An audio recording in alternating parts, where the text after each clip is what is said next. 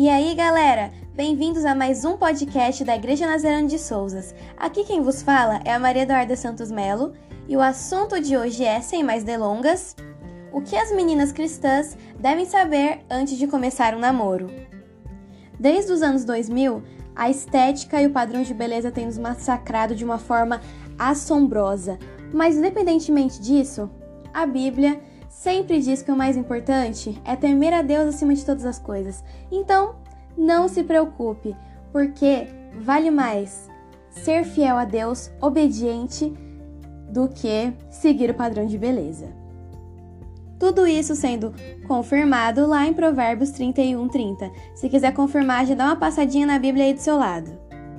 E já complementando, em Jeremias 1,5, Deus nos fala que antes mesmo de sermos formados no ventre de nossas mães, Ele já havia nos escolhido.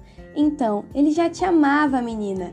Não entregue o seu coração para qualquer cara, porque o homem certo de Deus, que Ele vai preparar para você, Ele vai te amar assim como Cristo amou a sua igreja.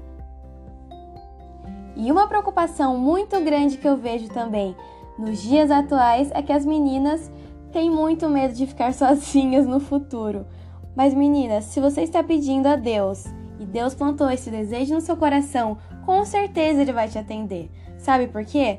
Porque no Evangelho Jesus diz para os discípulos não se preocuparem no que vão comer no dia seguinte, também o que vão vestir, que lugar vão se hospedar, porque se até os passarinhos são alimentados todos os dias por Deus, você acha mesmo que ele não vai cuidar de você? Ah, por favor, né? E finalmente, por último, em 1 Coríntios 13, do 4 ao 7, vai dizer todas as características que o amor verdadeiro tem.